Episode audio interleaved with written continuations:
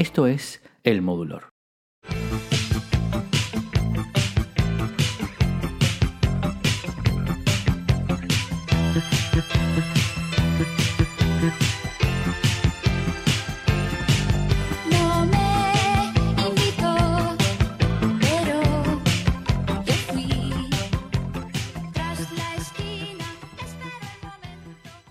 ¿Quién iba a decir que una inocentada juvenil como colarse en una fiesta iba a ser el inicio de una de las más importantes carreras musicales? En realidad diría que uno de los hitos más importantes de la música pop en español. Y es que así, coleándose en una fiesta, comenzó la historia de Ana Torroja y los hermanos Nacho y José María Cano, mejor conocidos como Mecano.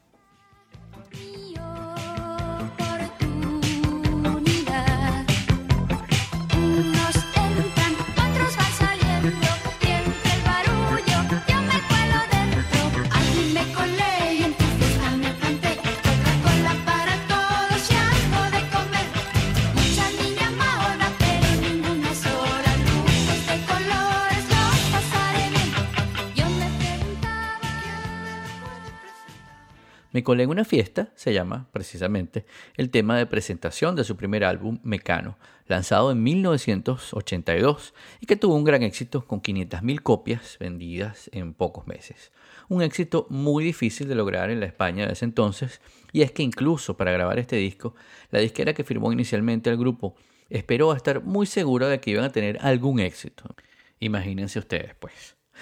Pero la historia de Mecano comenzó a mediados de la década de los 70 y sí, fue en una fiesta donde Ana Torroja se coló y conoció a José María Cano, con quien comenzaría un noviazgo y poco después lo acompañaría haciendo las segundas voces y coros de las primeras composiciones de él como cantautor.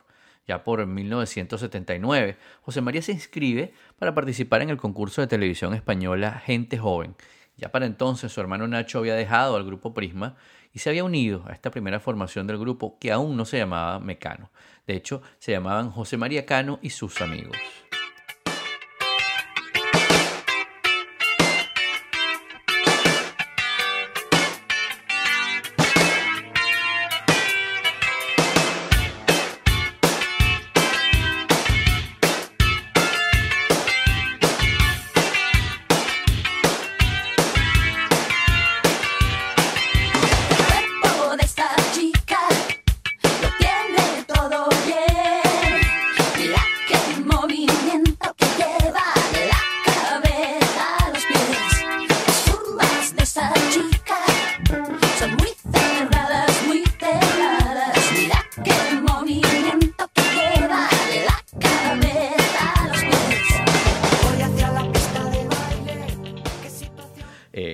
Esa, participación en, el concurso de televisión española Gente Joven no tuvo un buen desenlace, pero ellos siguieron presentándose en fiestas en los colegios de Madrid, así como en pequeños locales de la ciudad. Es entonces cuando, por su persistencia, digamos, conocen a Miguel Ángel Arenas, conocido como el Capi, quien les consigue una prueba en la disquera CBS que cambia sus vidas para siempre.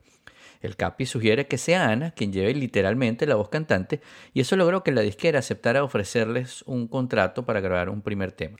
Tras semanas en, el estudio, se deciden por Hoy no me puedo levantar, editado en junio de 1981 y que se convirtió en una especie de himno del grupo. La disquera acordó promover el tema por una semana en las 40 principales, lo cual no fue suficiente, por lo que el padre de los Cano compró de su propio bolsillo 100 copias que distribuyó en distintas emisoras españolas, logrando atraer la atención de la gente y el éxito del single, que vendió más de 40.000 ejemplares.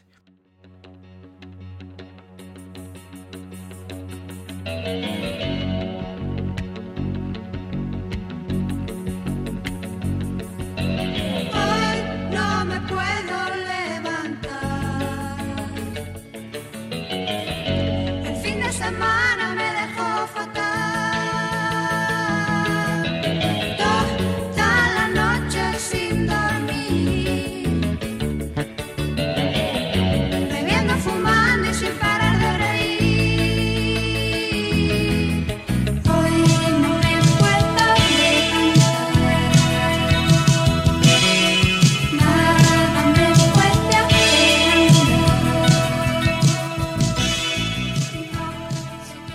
Hay muchas historias acerca del origen del nombre del grupo, especialmente esa en la que dicen que se llamaron Mecano porque era una forma de demostrar que se puede construir lo que uno quiera, mezclando elementos del rock, el pop, el flamenco y el soul, haciendo alusión también al juego inglés Mecano, muy popular en España.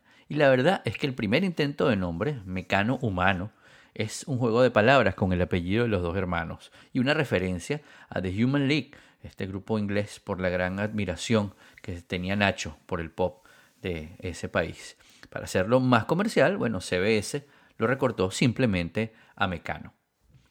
En cuanto a momentos importantes en la historia del grupo, eh, pudiera mencionar que uno de ellos es la publicación de su tercer álbum, Ya viene el sol, en 1984, con temas como Aire o Hawaii Bombay, que a pesar de que mostraban el gran estado creativo del grupo en el momento, no lograron que el álbum se convirtiera en un gran éxito de ventas, lo que hizo que la disquera diera por terminado el contrato con el grupo.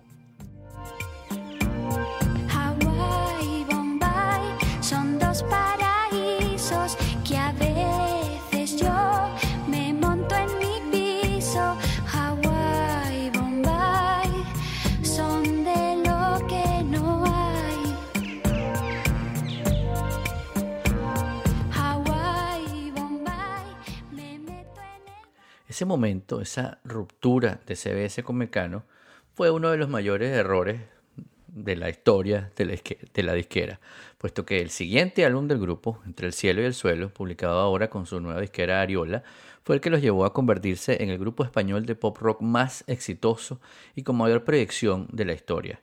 Con este álbum los conocimos en el mundo entero, yo particularmente los, los conocí con un tema muy gracioso llamado No es serio este cementerio. Thank you.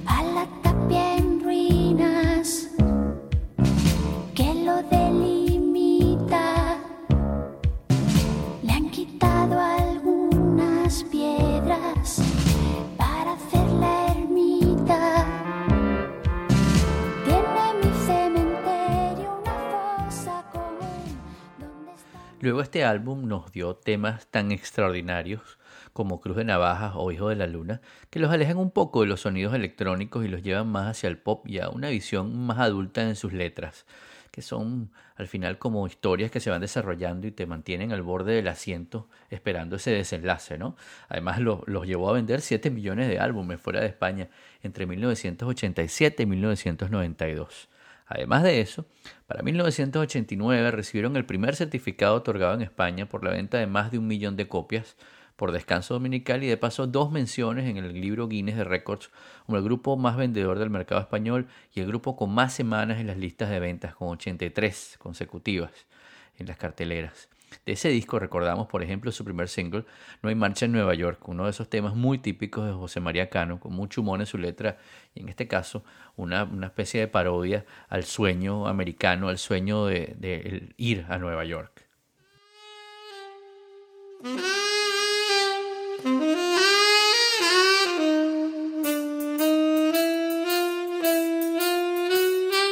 Es una ocasión singular la de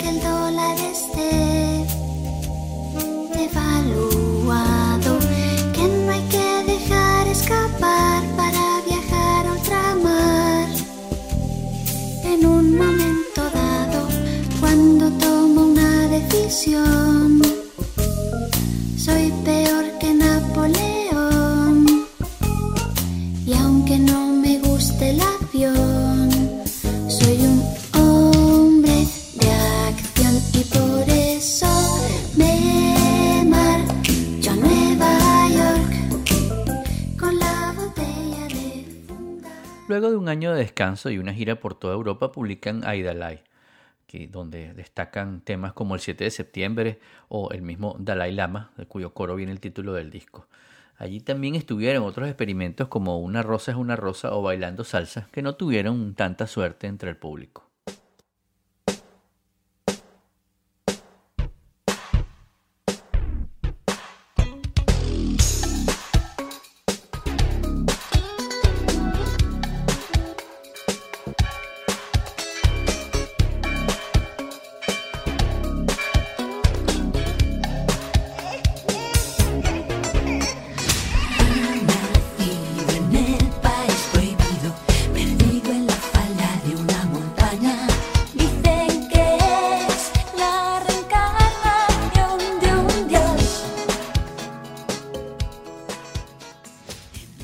Gira de este disco sería la última del grupo y en su etapa final Ana se ve afectada por una laringitis que accidentó muchísimo más el tour, como es obvio pensarlo, ¿no?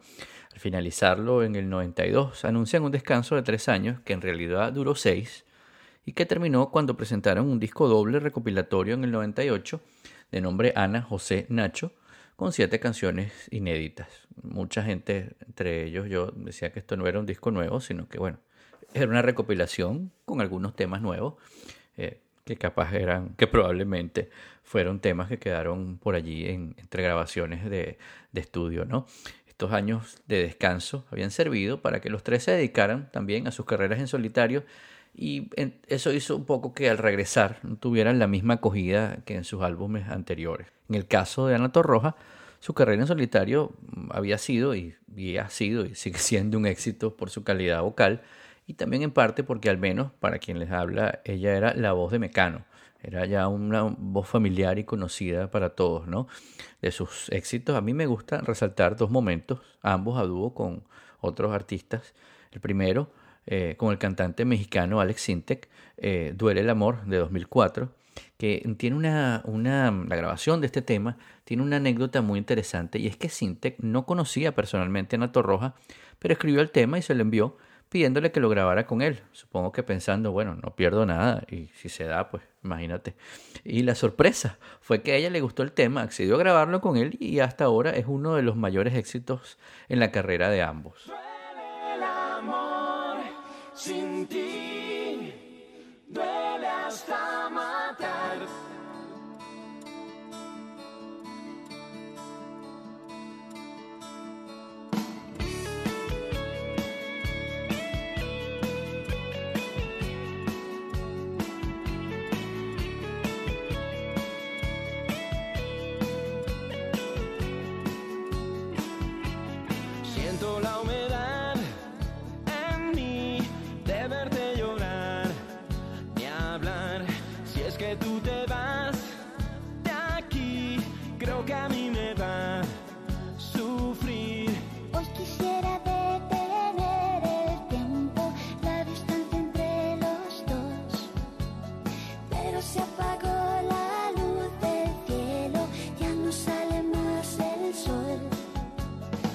Fragilidad. Sin ti, ¿cómo superar el fin? El siguiente caso es el de Girados, el tour en el año 2000 junto a Miguel Bosé, en el que combinan éxitos de Mecano, de Anato Roja y por supuesto de Miguel Bosé, como por ejemplo esta interpretación magnífica de Corazones. Hay corazones plagados de estrellas, enamorando a las noches más bellas. No me imagino escribiendo estas cosas sin ti. Hay corazones que intentan poesía, y el mío ni harto de amor te diría que no concibe belleza de luna sin ti. ¿Ves? Corazones que van despacio, locos y ciegos buscando su espacio. Hay corazones y corazones y cada cual la tira a sus pasiones.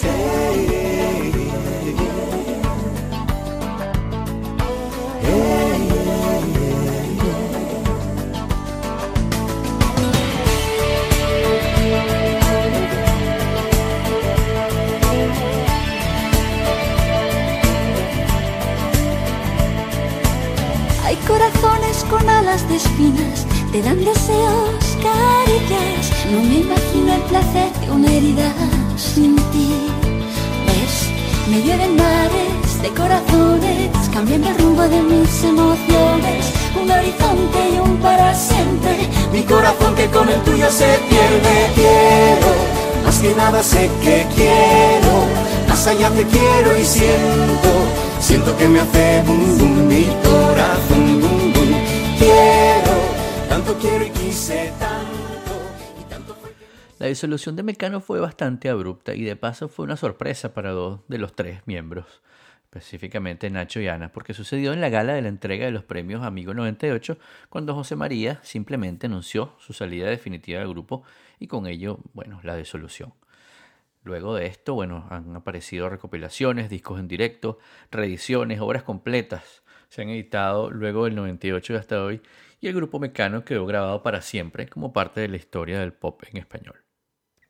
Ya para despedir eh, y de esa gira con Miguel Bosé, les comparto este tema con el que yo cerraba año tras año el podcast a las 5 de la mañana, este tema de Mecano, interpretado por Ana Torroja en vivo, llamado Un año más. En la puerta el año que fue, otra vez el champán y las uvas y el alquitrán de alfombra están. Los petardos que borran sonidos de ayer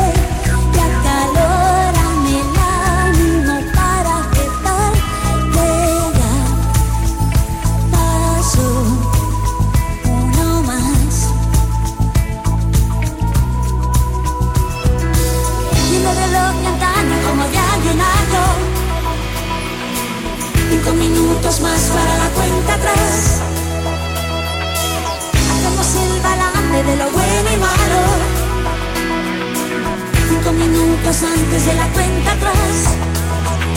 Marineros, soldados, solteros, casados, amantes, andantes y alguno